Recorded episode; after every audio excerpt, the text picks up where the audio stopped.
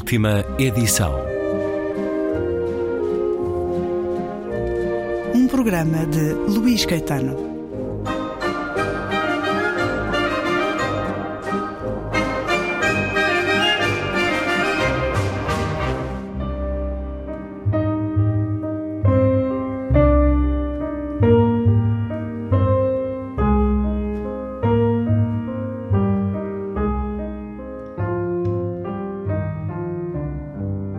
Vinte e seis anos depois, o romance maior de Tomás Eloy Martínez volta a receber edição portuguesa numa coleção da Tinta da China em parceria com a RTP, coleção dirigida por Alberto Manguel, Santa Evita, com a tradução de Maria do Carmo Abreu e um prefácio de Mário Vargas Llosa, que aqui diz: Como tudo pode ser romance, Santa Evita é o também, embora sendo ao mesmo tempo uma biografia um mural sociopolítico, uma reportagem, um documento histórico, uma fantasia histérica, uma gargalhada surrealista e um rádio-teatro terno e comovedor.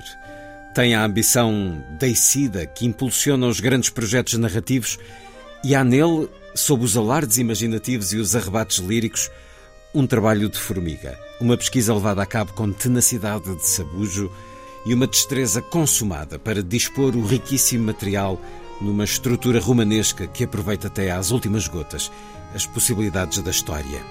E que história? Esta é a história do cadáver andarilho de Eva Perón. História verdadeira. É um romance de prestidigitações inspiradas na realidade histórica.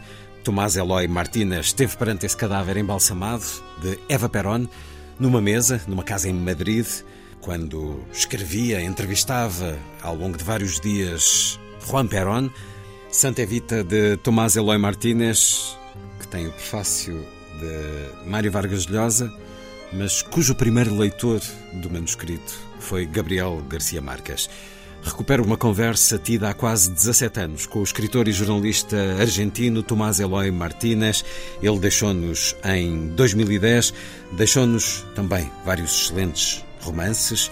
O Voo da Rainha, que foi publicado na altura em que o recebi nesta rádio, O Cantor de Tango, mas é considerado o seu grande romance, este Santa Evita. Agora, nas livrarias portuguesas, acaba de sair com a chancela Tinta da China.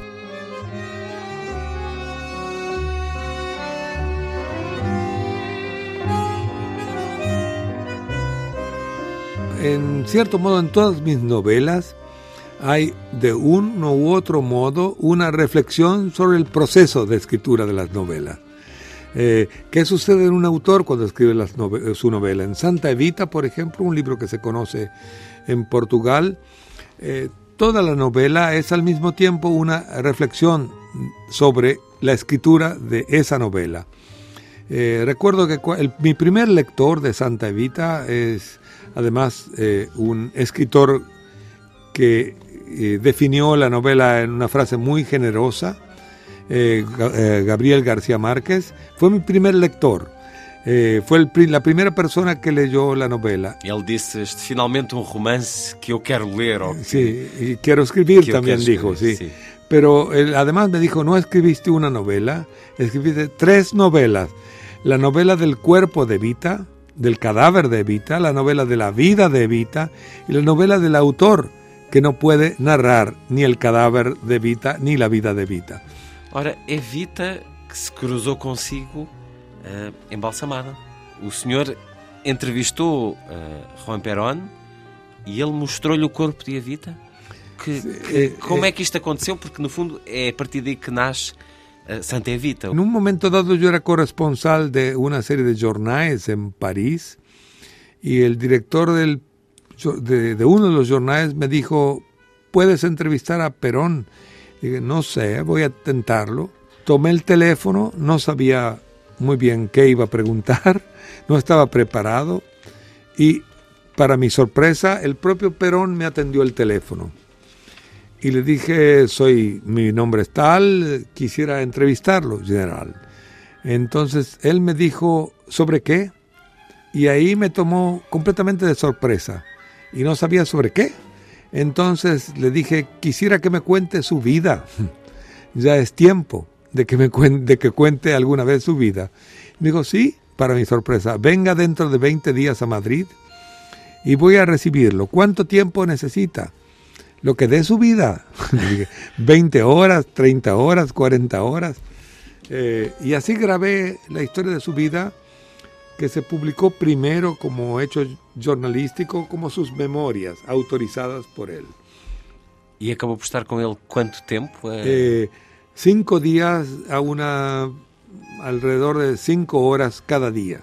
Cinco a seis horas cada día durante cinco días de una semana. E acabavam por uh, conversar de outras coisas para além da vida de Perón? Acabou por confraternizar com o general? No, confraternizar no, porque Perón imponía cierta distancia siempre, pero eh, no eh, me contó muchas más cosas, su filosofía política, su trato con los opositores, eh, de qué modo él controlaba las diversas formas del poder. La última pregunta que le formulé fue, ¿se da cuenta usted el último día, porque pensaba que él se iba a enojar conmigo? ¿Se da cuenta, general, general, que Eva Perón le ha ganado a usted la batalla de la historia? Que Evo Perón es para la historia más fuerte de lo que usted es. Y eso efectivamente lo ofendió, pegó un puñetazo sobre la mesa que se oye en la grabación y me dijo, Eva Perón fue un producto mío, yo la hice, yo la preparé para que fuera lo que fue. No se da cuenta que Eva Perón sin mí no hubiera sido nadie. En la Argentina no querían creer este relato, lo pasé por las radios muchas veces eh, es una reflexión muy machista en general sobre... Tiempo después lo visité en Madrid, tenía el cadáver de Eva Perón sobre la mesa del comedor. Eh, y en una escena aparentemente preparada, el, el largo cabello de Eva, del cadáver, estaba colgando sobre un extremo de la mesa, ella estaba cubierta con una sábana un cobertor, una manta. sí, una manta. Tenía cubierto desde el, escote, la parte superior del pecho, hasta la mitad de los muslos. Isso é uma, é uma cena absolutamente extraordinária. Por que é que ele lhe terá feito essa apresentação? Uma forma de mostrar como ela, depois de morta, ainda estava nas mãos dele? Porque era uma cena, cena montada preparada para que yo la contara como jornalista. Y como jornalista no iba a contar aquello que estaba preparado, no iba a ser, no iba a ser el juego de Perón, porque en el otro extremo de la mesa, peinando con un cepillo los cabellos de Vita, estaba Isabel, la tercera esposa de Perón, a la cual él estaba preparando como sucesora de Evita en ese momento. Era una escena política completamente montada, preparada para que yo la contara en los jornales. Porque, até porque o Tomás Eloy era correspondente de, de vários de, órgãos de informação. De várias, ah, sí, y además porque lo que yo publicara iba a ser reproducido como noticia por los otros periódicos. Pero tenía absoluta conciencia histórica de los hechos. Porquê que o corpo de Eva Perón estava embalsamado em casa do marido? Eva Perón foi sequestrado, o cadáver de Eva Perón foi sequestrado em 1955, quando Perón caiu. Eh, y los militares tomaron el gobierno porque se temía que este cadáver embalsamado, que Eva quería que se expusiera ante el pueblo, como el cadáver de Lenin, o el cadáver de Stalin, o el cadáver de Mao, iba a ser venerado por el pueblo, era un instrumento político en ese momento. ¿Y por qué no fue creado un mausoleo en vez de andar con el cuerpo bueno, para atrás y para no, frente? No, no, porque el, el, el, embalsamador, el médico que embalsamó, tardó mucho tiempo. Quería preservar su obra de la arte. La obra, sí, quería quedarse con la obra de arte. Entonces, eh, tardó tanto tiempo en entregarla que no, que cuando el cuerpo estaba casi listo, el golpe militar eh, desarmó toda su obra. Y Él incluso puso su firma en ese cuerpo de Eva Perón, el médico. Tatuó el cuerpo, hizo un tatuaje con su nombre. Una especie de ex libris. De ex libris, sí, del, del, del muerto, del, del embalsamamiento. Eh, bueno, entonces cuando los militares se apoderan del cadáver, no saben qué hacer con él. Había dos divisiones, unos grupos de católicos y un grupo de liberales. Los católicos no querían que el cuerpo de Eva se quemara, sino que querían que fuera enterrado en un lugar secreto. Y los no católicos querían que se destruyera en el fuego o como fuera. Eh, entonces trasladaron el cuerpo de Eva a un cementerio en Italia y allí lo tuvieron oculto durante casi 20 años. Eh, en un momento dado, cuando eh, la guerrilla peronista empezó a atacar al gobierno militar, 1970-1971, eh, Perón hizo una negociación con el gobierno militar argentino.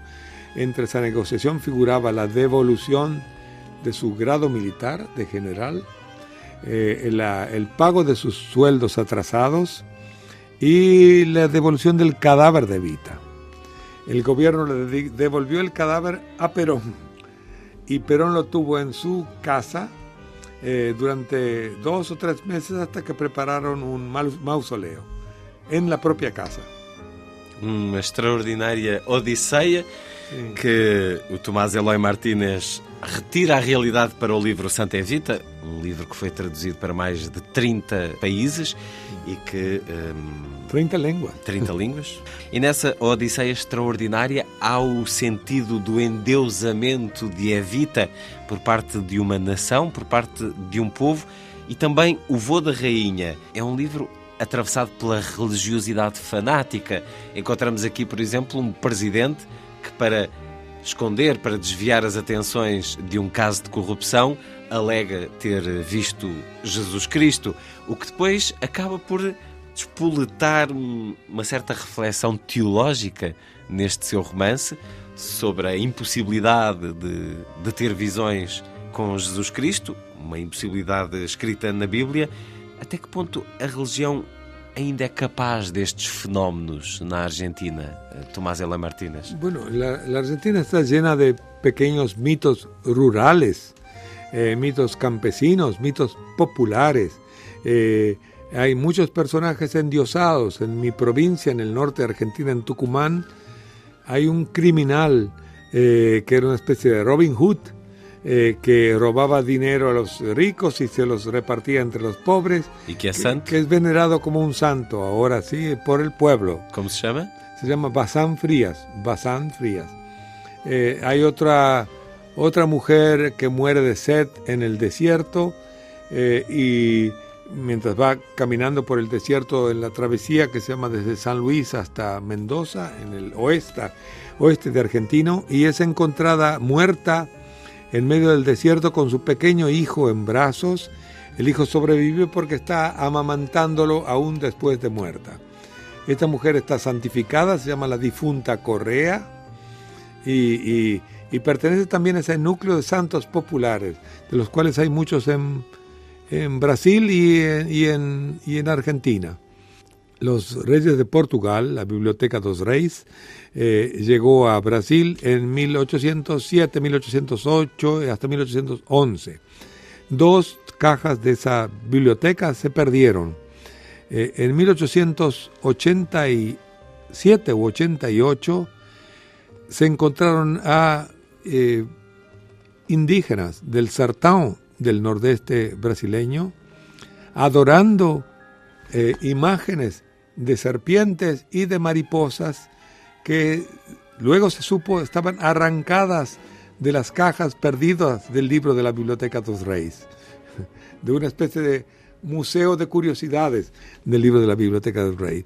Terminaron siendo adoradas, así que cualquier cosa puede ser adorada. Los hombres han creado sus propios dioses, sea de donde fueren. Uns com mais vontade e sede disso do que outros.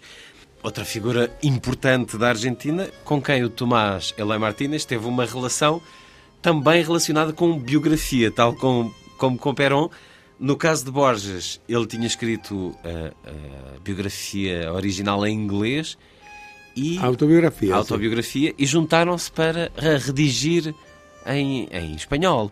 mas a coisa não correu lá muito bem.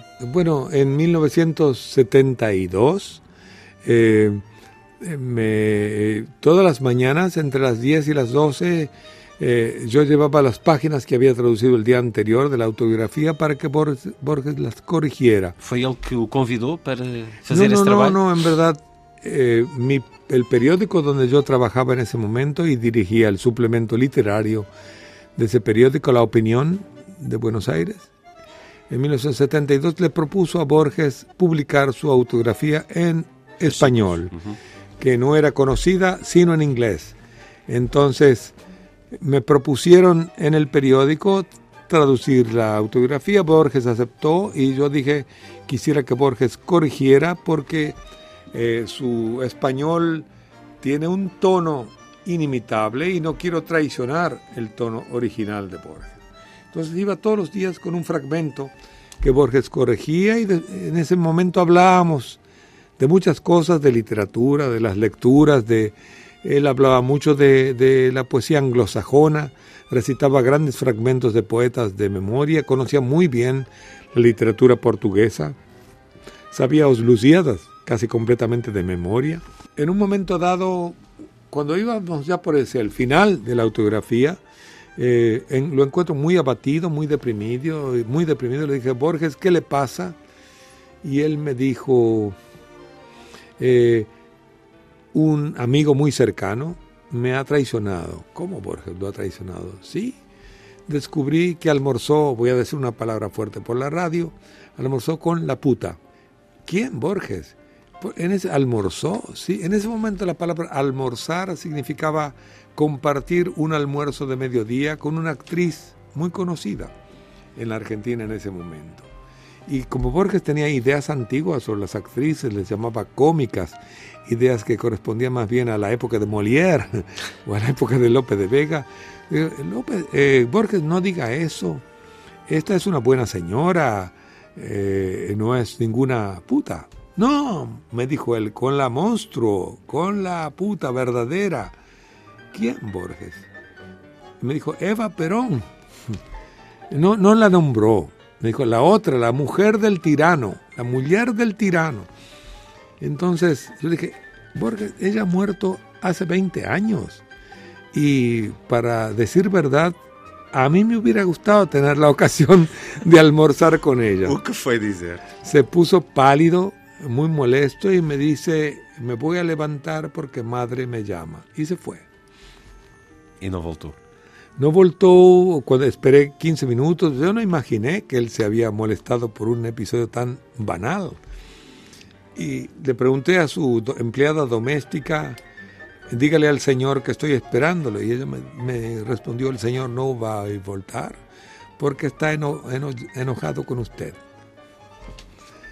Al día siguiente intenté de, de, ligar con Borges, no respondió, no respondió nunca más. Y la traducción terminó hecha por otra persona. Eh, mucho tiempo más tarde, yo viví en el exilio en Venezuela. Años más tarde, muchos años Muchos, siete años más tarde. Eh, esto ocurrió en el 72, perdón. En el 79, 1979, Borges fue a Caracas, Venezuela, para ver, olhar. Él no podía olhar. Eh, sentir, no fundo. ¿Eh? Para sentir, porque ver ya, una ya corrida, no corrida de toros. Quería saber cómo era ese episodio bárbaro. Entonces, había pasado tanto tiempo, yo viví en el exilio, me le acerqué, le tomé de las manos y le dije, Borges, soy Tomás Eloy Martínez, ¿se acuerda usted de mí? Ah, Tomás, me dijo, madre se acordaba mucho de usted. Eso fue todo, sí. Y, y luego volví a verlo tres o cuatro veces, almorcé con él, tuve jantar con él en las universidades norteamericanas. E a relação ficou sanada. Ficou limpa. nunca más hablamos de aquel episodio, nunca más. Tomás Eloy Martínez, muito obrigado por ter vindo à Antena 2. Muito obrigado, Luís, muito obrigado, Portugal. O jornalista e escritor argentino Tomás Eloy Martínez. Uma conversa que aconteceu em 2007, em janeiro de 2007. Ele deixou-nos em 2010 e acaba de chegar às livrarias. Uma nova edição daquele que é considerado o seu principal romance, Santa Evita, edição Tinta da China em parceria com a RTP, coleção de Alberto Manguel, que tem aqui um prefácio de Mário Vargas Llosa. Memória da rádio hoje de um notável escritor argentino, Tomás Eloy Martínez.